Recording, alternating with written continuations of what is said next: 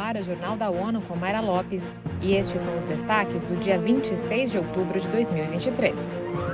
Sem consenso, o Conselho de Segurança rejeita duas novas propostas sobre crise em Gaza. Nova resolução tem que pedir cessação da violência, de chanceler do Brasil sobre situação no Oriente Médio.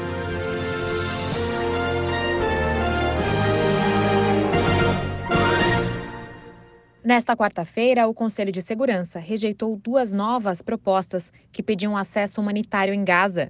Ana Paula Loureiro tem as informações. Sem consenso, o órgão não adotou nenhum dos textos que foram apresentados pela Rússia e pelos Estados Unidos. A resolução americana foi a primeira a ser votada. Com três votos contrários, incluindo dos membros permanentes Rússia e China, o texto foi vetado. Outros dez países votaram a favor: Albânia, França, Equador, Gabão, Gana, Japão, Malta, Suíça, Reino Unido Estados Unidos. Brasil e Moçambique se abstiveram. Já a proposta enviada pela diplomacia russa não obteve os nove votos mínimos para adoção. Apenas China, Gabão, Rússia e Emirados Árabes Unidos votaram a favor. Da ONU News em Nova York, Ana Paula Loureiro. Quatro textos já foram rejeitados pelo Conselho de Segurança desde a escalada da violência entre Gaza e Israel Brasil e Rússia já haviam apresentado propostas.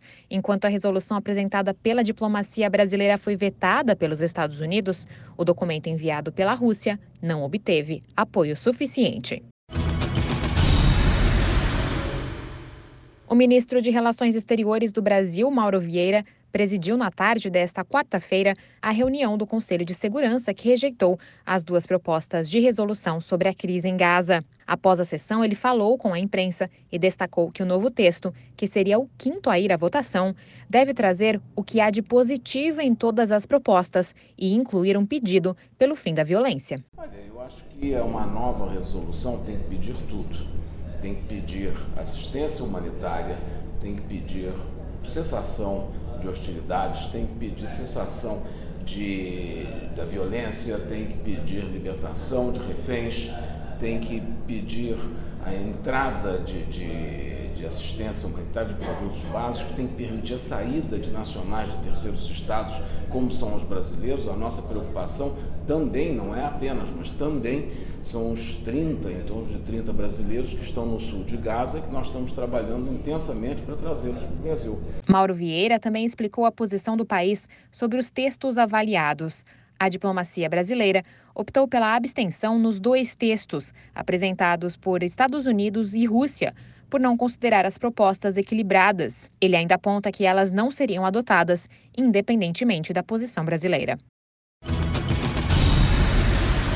O número de pessoas deslocadas pela guerra, perseguição, violência e violações de direitos humanos pode ter ultrapassado 114 milhões no final de setembro.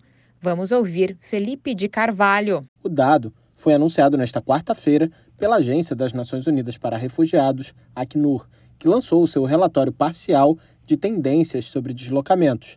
Os principais motores do movimento forçado no primeiro semestre de 2023 foram a guerra na Ucrânia e conflitos no Sudão, República Democrática do Congo e Myanmar. Além disso, uma combinação de seca, inundações e insegurança na Somália e uma prolongada crise humanitária no Afeganistão também receberam destaque no relatório. Da ONU News em Nova York, Felipe de Carvalho.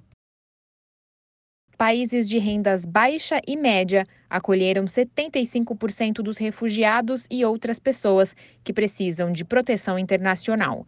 Globalmente, 1,6 milhão de novos pedidos de asilo individuais foram feitos nos primeiros seis meses, o maior número já registrado.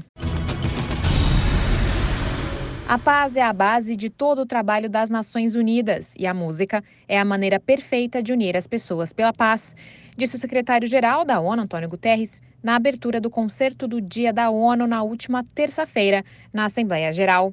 Lembrando que a celebração ocorre logo após sua viagem ao Oriente Médio, ele disse que não poderia estar mais orgulhoso de seus colegas. O conflito já causou a morte de 35 membros da equipe da Agência de Refugiados da Palestina. O concerto do Dia das Nações Unidas abordou outro tópico de grande preocupação atual: a crise climática. Com o tema As Linhas de Frente da Ação Climática, o evento apresentou o poder do espírito humano para combater a crise do clima. Confira mais detalhes sobre essas e outras notícias no site da ONU News Português e nas nossas redes sociais.